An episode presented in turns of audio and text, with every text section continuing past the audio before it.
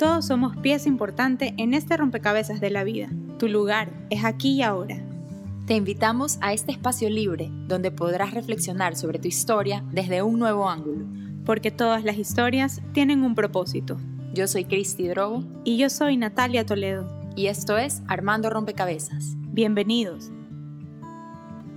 Hola a todos y bienvenidos a este episodio de Armando Rompecabezas. Yo soy Cristi Drogo. Y yo soy Natalia Toledo. Y hoy estamos con Ceci Yuno. Por segunda súper, súper emocionada, sí. Sí, debemos aclarar que esta es, este es una segunda toma, un take two, porque tuvimos issues con el audio de la primera entrevista. Eh, entonces tuvimos que molestar a Ceci por una segunda ocasión para otra entrevista y ella que es tan divina nos dijo que sí. Así que vamos a, vamos a aprovechar esta, esta conversación. Así, para... así pasa, ¿no? De lo, de lo más humano que pueda haber. no, yo feliz. Qué linda, Ceci, millón gracias y bienvenida. Bueno, yo voy a... Me autopresentar, pero, pero sí, muchas gracias. Muchas gracias por la invitación.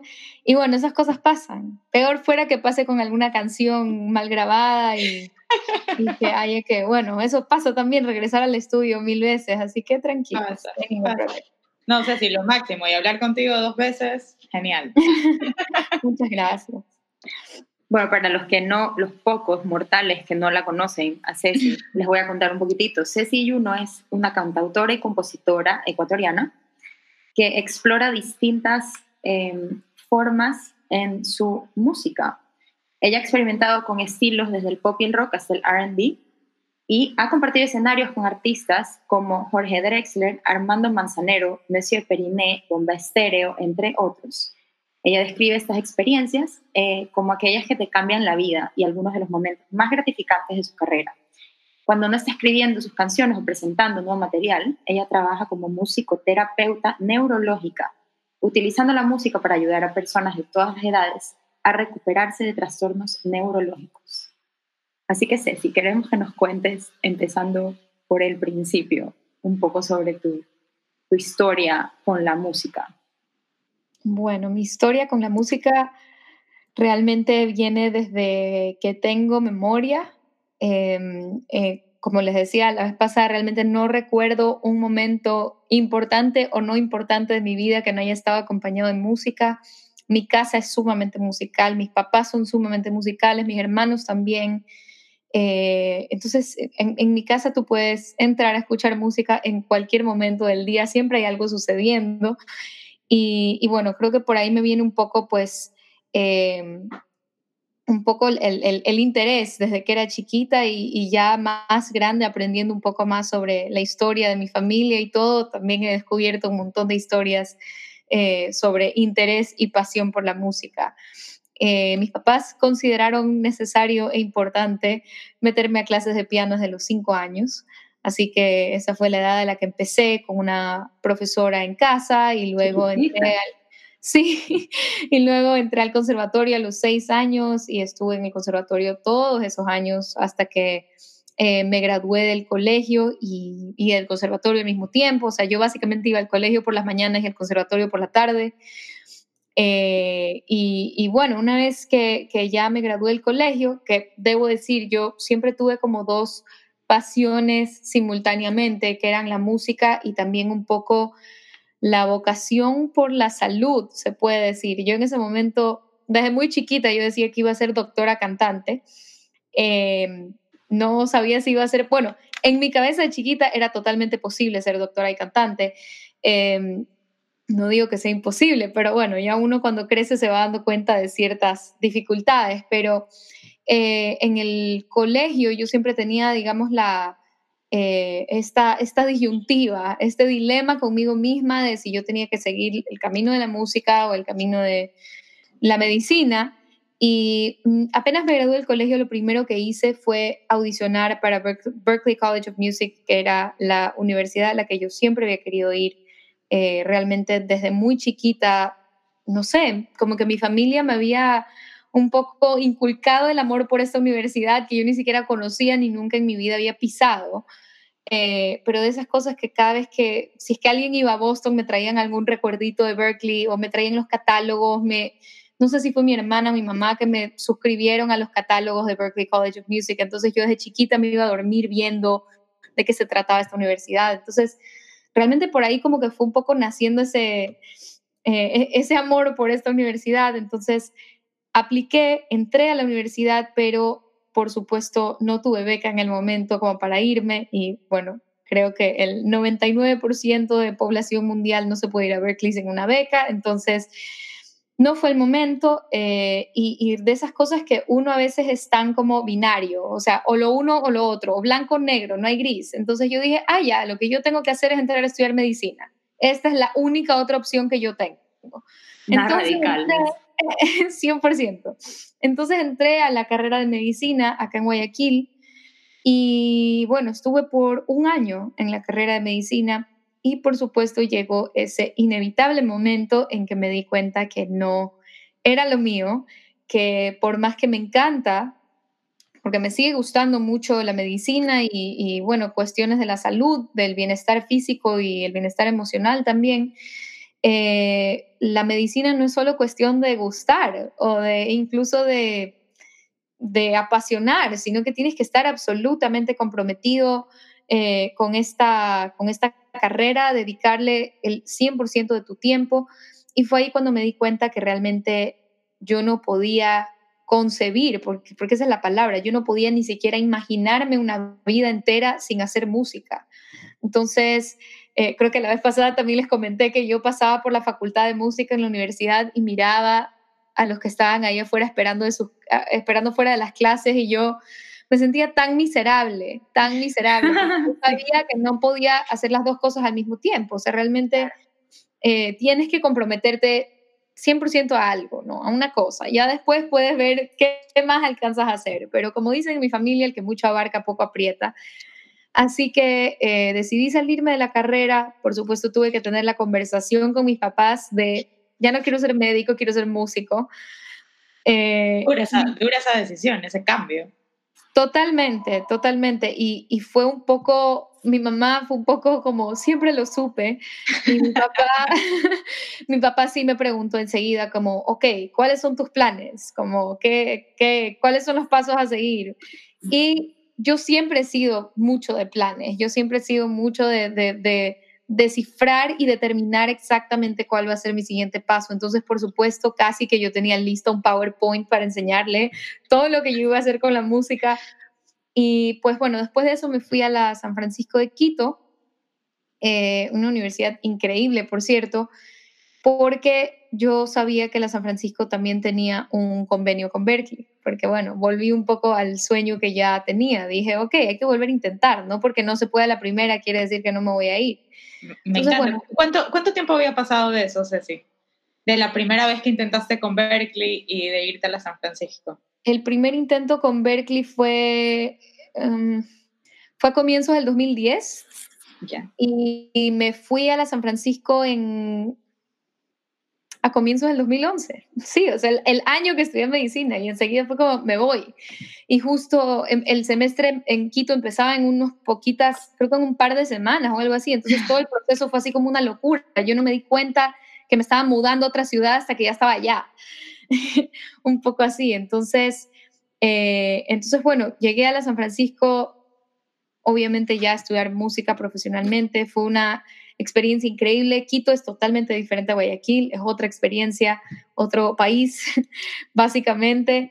Y bueno, fue allá donde un poco también empecé a pensar en la música ya más profesionalmente. Quise, eh, bueno, formamos una banda, se llamaba Bofónicos en ese momento. Eh, eh, con esta banda, bueno, tocamos hartísimo en Quito, fue increíble toda esa época. Alcanzamos a grabar un EP que se llama fecha de caducidad justamente porque ya sabíamos que nos teníamos que separar todos, eh, porque no todos entramos al mismo tiempo, entonces eh, uno ya se iba a estudiar otra parte, se iba a transferir a otra parte, el otro se iba a otra parte, yo me iba a Berkeley, entonces, eh, bueno, me salté la parte de que desde Quito audicioné. Lo más emocionante. Sí, y ya esta vez sí me gané una beca con la que me pude ir. Eh, entonces, bueno, me fui para ver que en el 2013 y pues definitivamente una experiencia que te cambia la vida. O sea, eh, siempre me preguntan mucho cómo, es la experiencia allá y yo pienso que mucho más allá de los estudios, porque soy fiel creyente de que cada uno hace con sus estudios lo que, digamos, cada uno saca el provecho de las cosas a su manera y lo que más puede, ¿no? Eh, considero que yo, considero que le saqué el jugo a la universidad, pero más que nada a la experiencia, la cantidad de gente que conoces allá, la cantidad de profesores que conoces allá, eh, la cantidad de experiencias que tienes estando allá. Entonces creo que todo eso, más los estudios, suman a todo, todo este evento de vida que fue para mí eh, ir para allá. Y aparte allá también un poco empecé a explorar eh, ya la posibilidad de esta carrera de solista y cuál es mi sonido y quién es ese Yuno y por qué hago lo que hago y etcétera. Entonces, em, un poco estando allá, entre estar allá y venir acá de vacaciones, empecé a producir mi primer EP, Libre Espacio, que fue como la, un poco la, la, prueba, eh, la, sí, o sea, la, la, primera, la primera muestra de, de, lo que, de la música en la que yo venía trabajando. Y, y, bueno, ya habiéndome regresado para acá, empecé ya a trabajar en el disco y etcétera, etcétera. Pero me encanta, me encanta porque, o sea, primero un gran mensaje de no renunciar a los sueños, a veces simplemente no estamos listos, ¿no? Y, y luego solitos, solitos vuelven como a, a aparecer, a reubicarse. Yo sí creo, de verdad, a veces me pongo a pensar en eso y yo, yo sí creo que tal vez yo no hubiera disfrutado Berkeley al 100% si yo me hubiera ido cuando me quise ir recién graduada del colegio. Definitivamente claro. eh, creo que se gana como estos años de experiencia y de preparación y, y, es muchísimo mejor cuando ya te sientes listo para irte. Y es lo que te dio tiempo también para esto que dices un poco encontrarte contigo de cierta forma. Estuviste ya ya habiéndote conocido, experimentado ciertas cosas que te gustan y que no te gustan, eh, y luego estando allá, realmente encontrarte con, con, esa parte tuya que siempre ha estado, que es la de, la de ser eh, cantante y, y, no solo cantante, sino cantautora, sino expresar con tu música también un mensaje, un mensaje importante. O sea, me encanta el nombre, Libre Espacio de, de tu primer, de tu primer EP. Sí, realmente ese EP fue, fue, el, fue el comienzo de todo, fue, eh, me, da risa, o sea, me da como ternura escucharlo porque realmente me siento una persona totalmente diferente hoy a la que era en ese EP, pero todo es parte de un proceso. Esos fueron definitivamente mis primeros pasos y, eh, digamos, eh, mis primeras composiciones, mi primera producción, mi primer todo. Entonces, eh, soy mucho de, de, digamos, de no arrepentirse de los pasos de los pasos andados, sino de, de, de, apreciar que están ahí por algo y que nos enseñaron muchísimas cosas.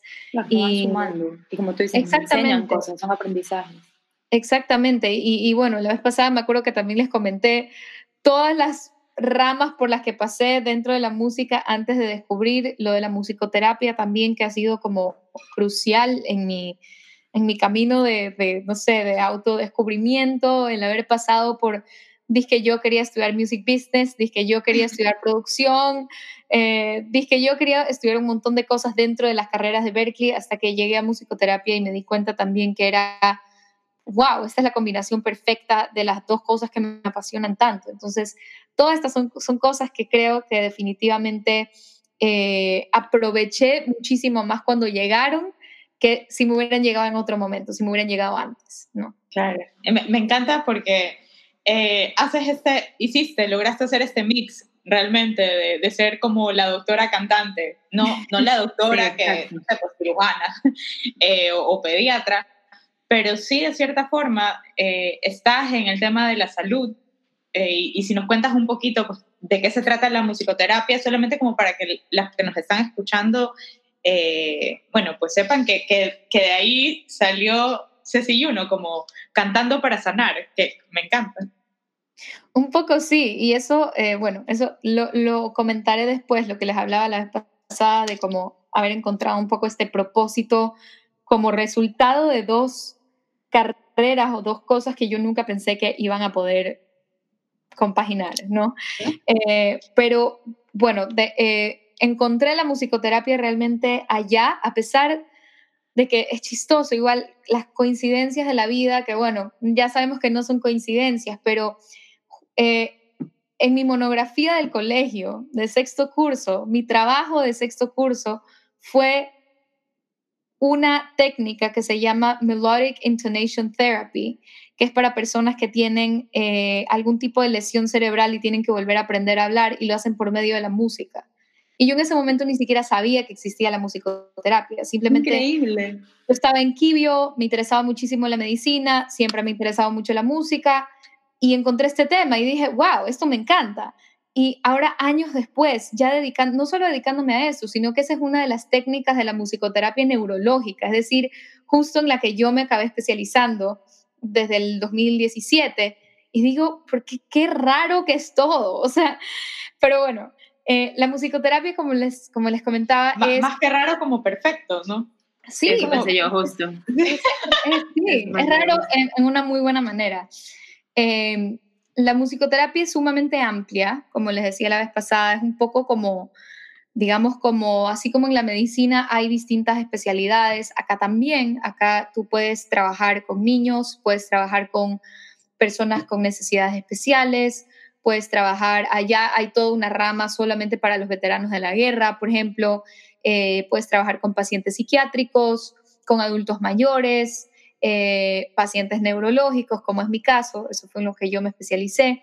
Y realmente todo se trata de utilizar la música, eh, no, digo, no quiero decir la música así como tan general, pero ciertos elementos musicales o ejercicios musicales para eh, lograr objetivos eh, clínicos o terapéuticos en personas que tienen ciertas necesidades. Entonces, por ejemplo, en el caso de la musicoterapia neurológica, eh, básicamente se cubren como tres áreas, que son la parte cognitiva, es decir, problemas de memoria, problemas de atención, problemas de organización, eh, en pacientes que tienen que volver a aprender a hacer todas sus tareas eh, luego de una lesión cerebral, por ejemplo.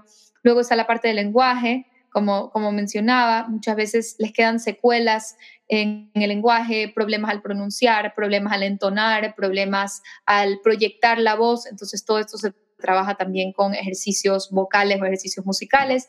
Y también está la parte de la motricidad fina y gruesa, el trabajar los movimientos en personas que, por ejemplo, eh, llegan a tener hemiparesis, es decir, que tienen la mitad del cuerpo paralizada. Entonces, ¿cómo recuperar esos movimientos por medio de la música?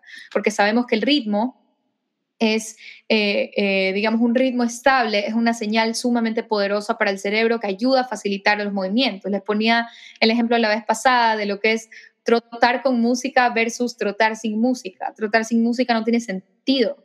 Realmente es, es una tortura. Es, es, la diferencia, ajá. Entonces, eh, entonces, bueno, un poco de eso va. Y por supuesto hay muchísimos estudios sobre cómo eh, las memorias musicales se preservan sumamente bien hasta en personas con problemas de memoria. Esa es la explicación para la cual eh, tantos pacientes con Alzheimer no pueden recordar tu nombre o no pueden recordar lo que hicieron ayer, pero pueden cantar una canción completa, porque se ha comprobado que las memorias musicales se mantienen bastante eh, intactas en comparación con otras memorias que en cambio se van desvaneciendo a medida que progresa la enfermedad. Entonces, eh, bueno, es todo un mundo. Sabes que yo me acuerdo que alguna vez tú le dedicaste una canción, puede ser a una paciente tuya. Sí. Sí, bueno, tengo dos canciones relacionadas a esto, un poco, eh, sin querer, no, no, no, fue como que lo, lo, lo, pensé así desde un comienzo, pero sí, una de esas canciones es Huellas, eh, que fue, que, que, que, la escribí para una paciente que, que tuve que lamentablemente falleció, tenía 20 años, y, bueno, como dice la canción, dejó una huella realmente eh, gigante en mi vida, marcó mucho un antes y un después para mí, la manera en que, en que practico la musicoterapia, la manera en que compongo, la manera en que empecé a comprender cómo la música puede afectar, digamos, beneficiar o afectar para bien a las personas incluso que no son verbales, que no pueden comunicarse por medio de palabras. Y eso es realmente increíble, fascinante. Y bueno, la otra canción es Cecilia, que es la canción que escribí por mi abuela Cecilia, que sufre de Alzheimer. y que realmente eh, e-, es sumamente difícil ya mantener también conversaciones con ella, pero la música sigue siendo como ese cable a tierra, ese puente con ella que sé que capta enseguida y que sé que conectamos cantando una canción juntas, por ejemplo. Entonces, sí, sin querer terminé como escribiendo sobre la musicoterapia también un poco.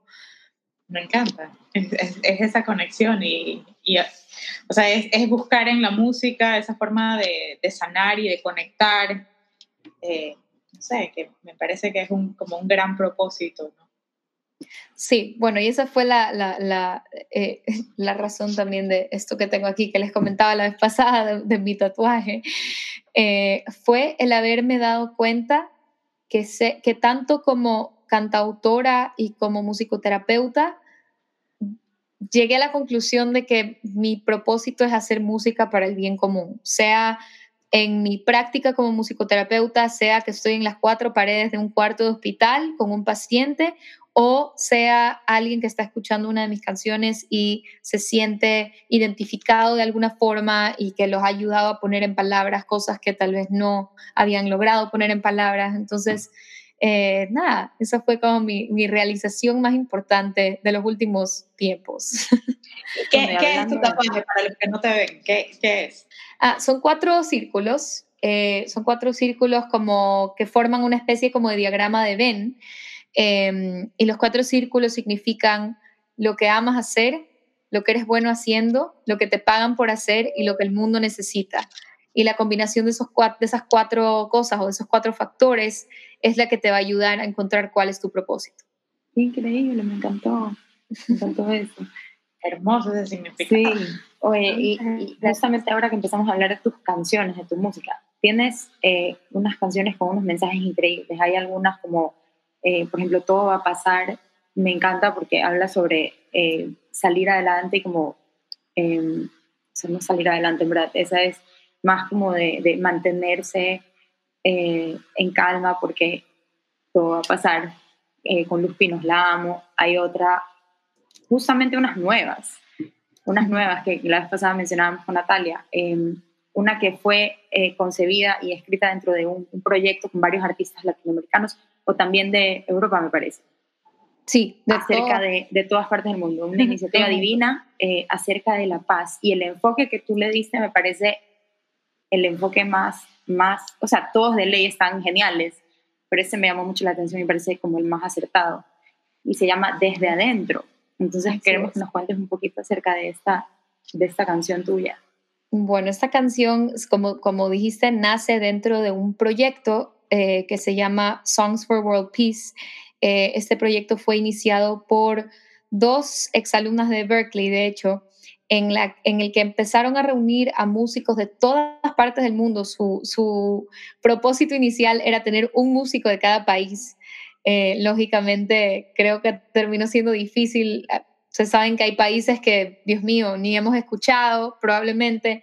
entonces, Creo que no lograron el uno de cada país, pero sí están la mayor parte de países del mundo. Increíble. Eh, sí, realmente increíble. Hay una cantidad de música que salió de este proyecto que no se imaginan.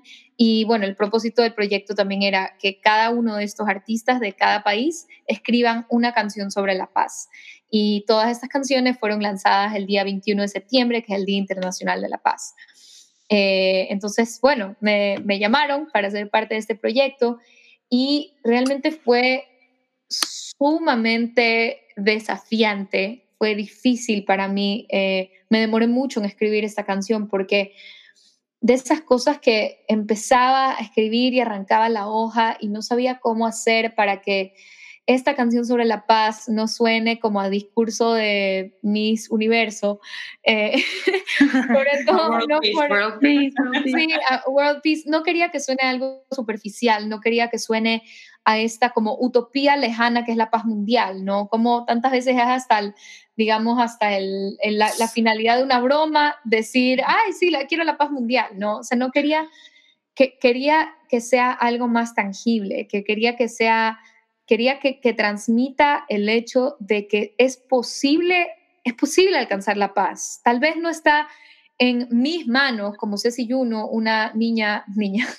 una mujer ecuatoriana de 28 años parar una guerra, pero sí puedo hacer ciertas cosas que pueden acercarnos o acercarme cada día a estar en paz. Entonces, luego de muchas conversaciones y reflexiones y hojas arrancadas, llegué a la conclusión de que el enfoque que quería darle era que no tenemos necesariamente que parar una guerra para hacer paz, para crear paz, sino que realmente creamos paz cuando empezamos desde adentro, cuando empezamos a, darnos cuenta que nosotros mismos no estamos, no estamos en paz con los demás cuando no estamos en paz con nosotros mismos. Entonces, un poco resaltar la importancia de hacer ese trabajo interno, de resolver estos issues que podemos tener eh, que acabamos muchas veces proyectando en los demás o acabamos culpando a otros por cosas que nosotros no hemos resuelto.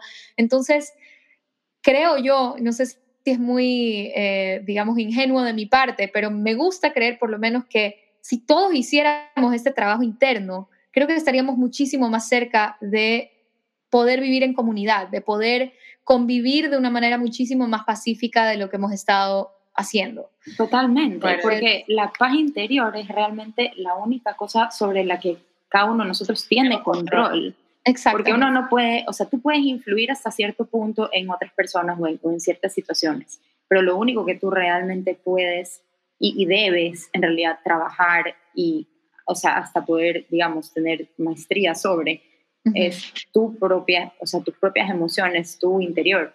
Y, y como tú dices, tal cual, o sea, si todos hiciéramos nuestro trabajo, ¿qué conflicto puede haber? O sea, si tú normalmente te encuentras con una persona que está en paz y a, esa persona le pueden pasar mil cosas o puede venir alguien y le puede decir cualquier cosa y esa persona no se inmuta porque tiene su paz adentro. Y si todos viviéramos en ese estado, imagínate, otro sería el cantar. Claro, tal, el cantar. como, tanto dicen, como tanto dicen también, este, el, el, mucho es cómo tú reaccionas ante las cosas que suceden y no tanto lo que te sucede. Entonces, un poco de ahí también viene el, pensamiento. Y mucho de todo lo que estamos proyectando todo el tiempo, que, que a veces son conflictos nuestros. Y, y, también entender, porque a veces sí suena como muy, o sea, yo en mi cabeza tengo tantas cosas y, a veces tengo días duros, ¿cómo puedo estar en paz? Entender que, que también es un proceso que se vive todos los días, o sea, todos los días, y es tal vez empezar por, por hacer un poquito de conciencia de que se puede lograr yendo hacia adentro, ¿no? Como, dices en, en, tu canción. Y la verdad es que sí, yo sí creo que, que pudiéramos mejorar si, si empezamos viéndonos a nosotros, ¿no? Totalmente. No es un trabajo fácil, no es un trabajo para que todo el mundo está dispuesto para nada, para nada, para nada. Y es lo mismo que nos vende además la sociedad. O sea, esta cultura victimista de no, es que, o sea, culpar al gobierno, culpar al vecino, a la pareja, a la amiga, a todo el mundo, pero en realidad depende de uno.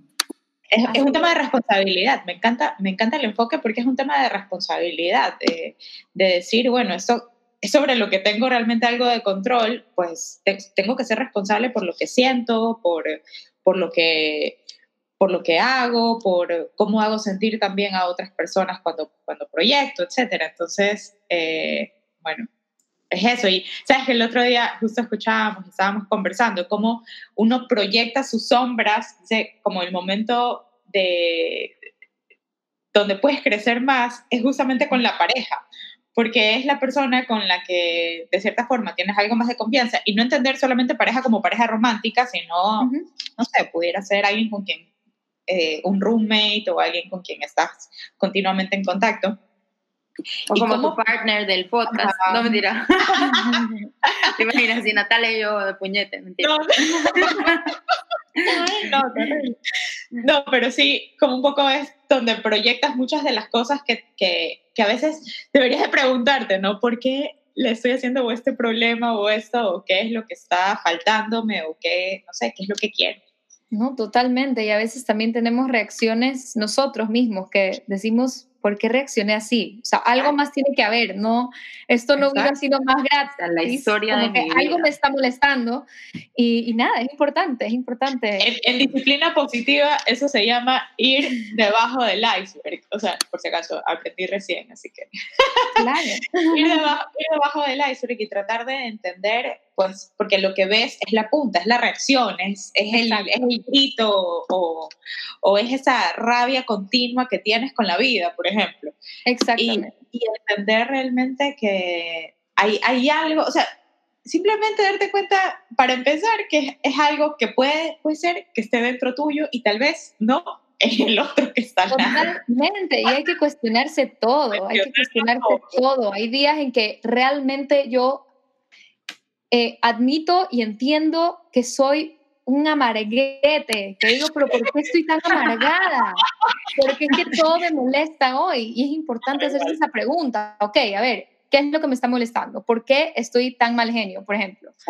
Y nada, en estas preguntas descubres muchísimas cosas. y en ese momento aceptar que, y voy a aceptar que ahorita estoy amarguete, o sea... Estoy amarguete, estoy insoportable. no se pasa en un segundo, o sea. Totalmente, y es importante decirte eso a ti mismo, estoy insoportable, ok, ¿cómo puedo cambiarlo? ¿Qué, qué hay que, qué, qué, puedo solucionar en este momento? Y por eso es que también... Eh, eh, es que este trabajo interno es incómodo, porque muchas veces te obliga a cuestionar cómo has venido haciendo las cosas, eh, creencias que has tenido desde siempre, eh, te obliga un poco a hacer la autocrítica que a veces nos cuesta tanto, entonces, pues. entonces bueno, es importante empezar desde adentro. Importante que, quebrarse un poquito. Sí, también. Para reconstruirse. ¿no? Sí. sí. Bueno, otro temita que queríamos tocar contigo, que es súper nuevo, es otro proyectito, porque parece que has estado llena de proyectos en estos últimos meses. Pero impresionante, te dejamos una semana y... entre, entre la, la, vez pasada y esta vez eh, salió un video genial, que por si acaso me encantó, vayan a verlo si no lo han visto aún, sobre el bicentenario de Guayaquil.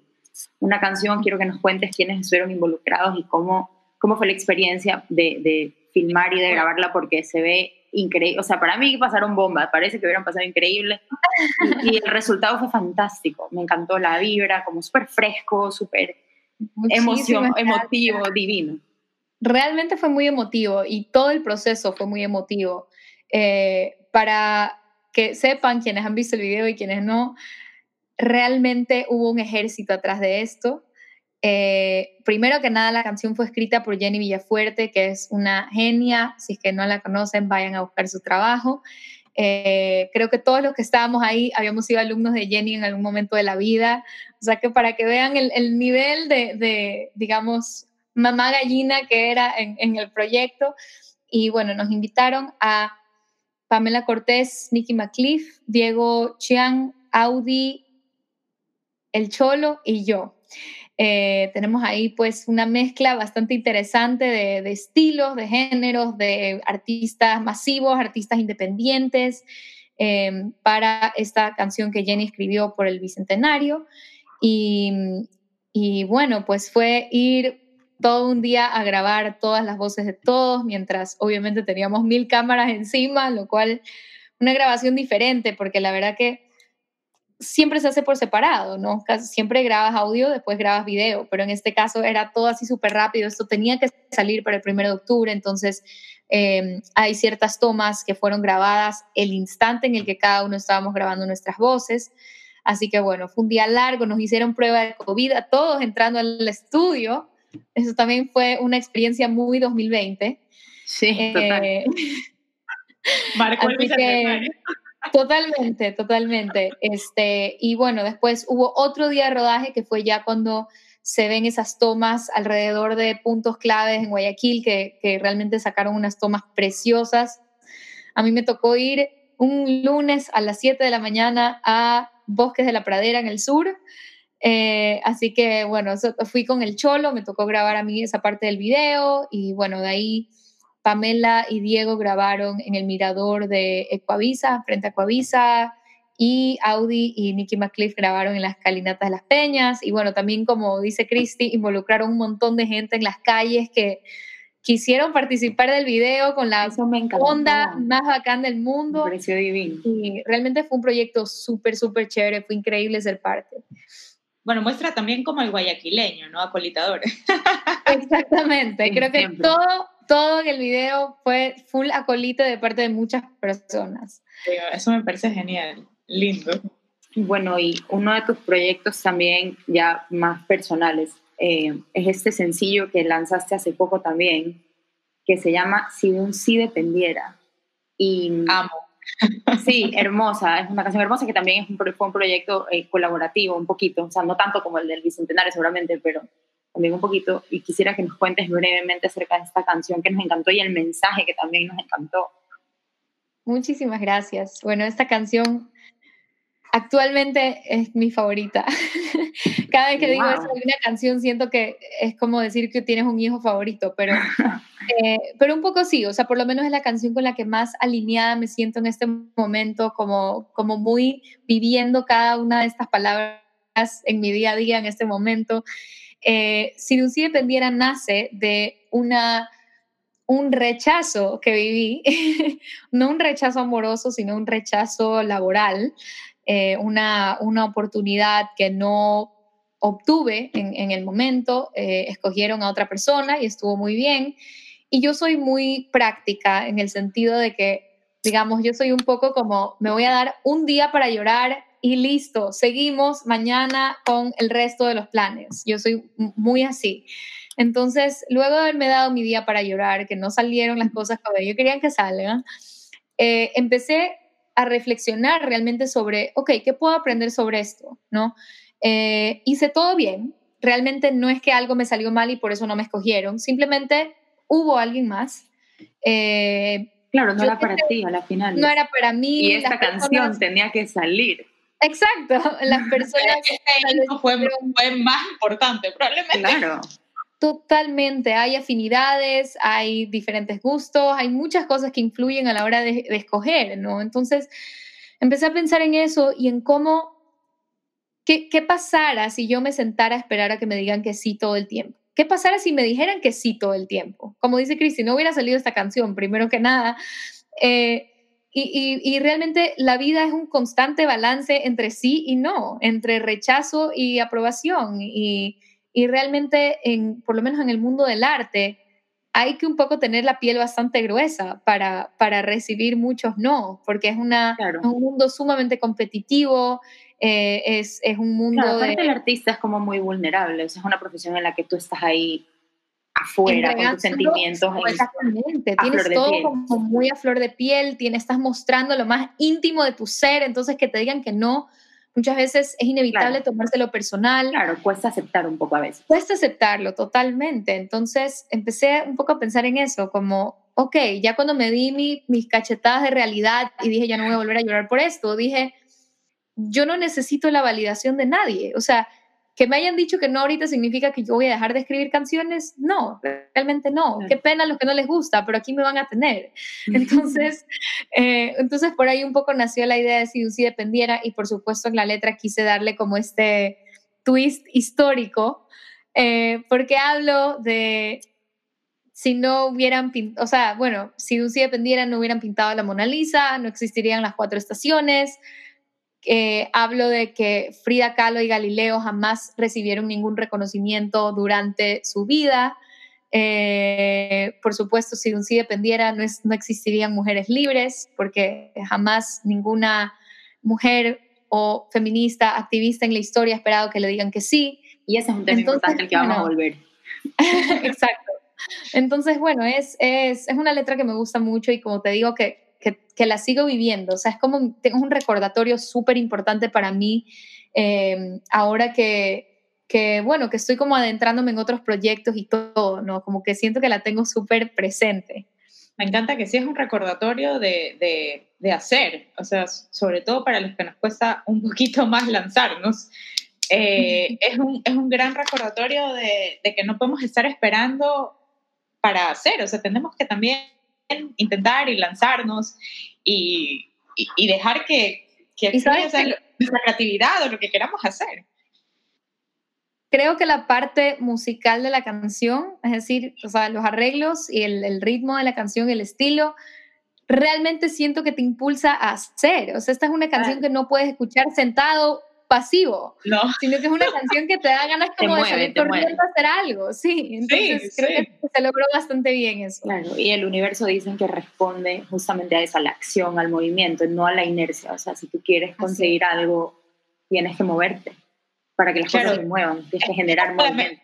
La mejor forma de preguntarle a Dios, al universo, etcétera, a la vida, eh, si algo es o no es para ti, es tomando acción y eso es lo que dices en tu canción. Entonces, me encanta. Aparte, es como, y, y, la historia de la canción es justamente eh, que, que, pasan estas cosas, o sea, de cierta forma, fracasos o errores o lo que sea, estas cosas pasan.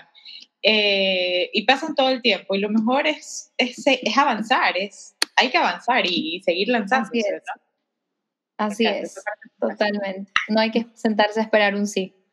Así es, y como mencionamos hace un ratito, eh, habla sobre mujeres libres en la canción. Tomás, tocas un poquito el tema del feminismo, que es algo eh, importante para ti. Yo te sigo en redes, así como mucha gente, seguramente mucha de la gente que está escuchando esta entrevista y sabemos que es algo importante para ti. Cuéntanos algo que quisieras decir tú al respecto, eh, tu punto de vista, un mensaje o lo que te nazca decirnos con respecto al feminismo. A ver, ¿por dónde empezar? es, un tema, es un tema realmente extenso y pienso que me da mucha pena que sea un tema polémico, cuando realmente no debería haber polémica o no debería haber controversia en cuestiones de derechos humanos. Eh, yo siempre digo que a mí me cuesta mucho apagar esta parte de mí, por así decirlo, como he escuchado tantos comentarios, tan, tantas peticiones de por favor no seas tan política, por favor no hables de estos temas, por favor eh, mejor evita eh, decir cosas controversiales, pero realmente eh, hay ciertas cosas que uno no se puede guardar y pienso que uno tampoco puede ignorar cuando se siente algún tipo de llamado a hablar o llamado a hacer, ¿no? a, tomar acción. Entonces, bueno, eso primero que nada es una de las razones por las cuales no me puedo quedar callada. Eh, esa, es tu voz. Esa es mi voz. es algo importante para ti.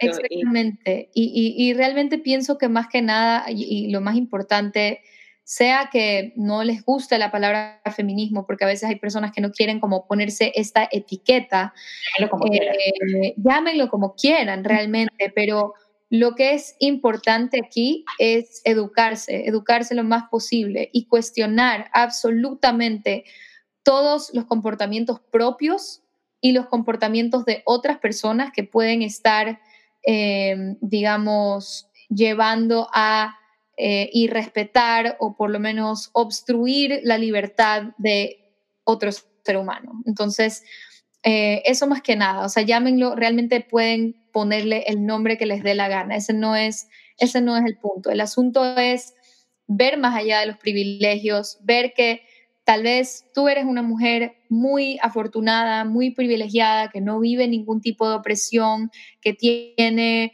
una casa muy bonita donde vivir, tiene estudios, tiene una familia eh, funcional, tiene, digamos, todas estas bendiciones en su vida, pero no es el caso de muchísimas mujeres en el mundo. Entonces, es un poco también como cuestión de conciencia, conciencia social, eso es, eso es lo más importante, se llame como se quiera llamar la lucha, es cuestión de conciencia social. Claro, claro tú, tú, ves el feminismo como, eh, bueno, no sé, digo, yo lo veo así, eh, donde donde, donde nos vemos como hay, hay, hombres, hay mujeres, y no es que estamos hablando de que la mujer es más que el hombre y que el hombre es más que la mujer, que digamos, era machismo, ¿no? Es a lo que se lo llamó machismo. Eh, y, y, eso, eso es lo que a veces creo que la gente no, no, no acaba de comprender, ¿no? Y, y, se, trata, se trata de eso, de, aparte, no nos, hace, mucho, hace pocos años, porque para mí, créeme, son pocos, la mujer estaba completamente rezagada. No podía ni votar. O sea, en, cosas tan básicas. Es impresionante pensar el poco tiempo que ha pasado de muchos de los logros. Eh, una mujer hasta la década de los 70 no podía comprar algo con tarjeta de crédito sin que firme su esposo. Eh, realmente ha pasado muy, muy poco tiempo. Y, y, y, sí, o sea, realmente me, a, los que tienen problemas con el nombre feminismo y que por qué no se llama igualitarismo o humanismo, realmente lo único que puedo decir, y, les juro que no lo digo desde una posición de superioridad de ninguna forma, pero realmente educarse, buscar la historia del feminismo. ¿Por qué se llama feminismo? Es, es simplemente a, a, las problemáticas sociales hay que ponerles un nombre y hay que ponerles un nombre que identifique la problemática. Si se llamaría humanismo, quiere decir que hay un problema con los humanos y no es, ese no es el caso, ¿no? Claro. Este, el, el nombre feminismo lo único que hace es describir que las mujeres, digamos, en la escalera de los privilegios empiezan desde mucho más abajo, simplemente por el hecho de ser mujeres. Así piensen que, ay, estamos 2020, ya ustedes no sufren nada, ya ni que fueran mujeres del Medio Oriente. Pues te puedo decir que sí, porque una mujer todavía no puede salir en la noche tranquila sin que le griten cosas en la calle como bajito. ¿ya? O sin miedo, solamente el hecho de poderte mover sin miedo. E, es como, como dicen tanto eh, eh, las pancartas en las marchas feministas, no quiero ser valiente. ¿Por qué, por qué, tengo que vivir valiente? ¿O, por qué tengo que, que, pensar siquiera en miedo solo con salir a la, esquina? Y digamos, hay, hay, hay mucho falta de escucharse, escuchar. Solamente a veces queremos que escuchen. Y, y pienso que hay muchísimos no quiero decir solo hombres, porque mujeres también, que, enseguida un poco como que sacan las garras eh, y como se ponen a la defensiva de que no, pero es que ustedes eran la... como que solo queremos que no nos griten en la calle, que eh, no es tan difícil, o sea, eh, realmente es, es, a veces como esa, ya hay, es un tema, es una fibra tan sensible este tema, que ya hay mucha muchos sentimientos como de, estar a la defensiva y nadie se logra escuchar el uno al otro. Esa para mí es la, te quedas como en el prejuicio. A mí me parece que lo que pasa, por lo general, es que la gente se queda como en su prejuicio, en, la idea que tiene en su cabeza. Entonces a esta persona la veo así, a esta sí, porque piensa esto o lo de acá.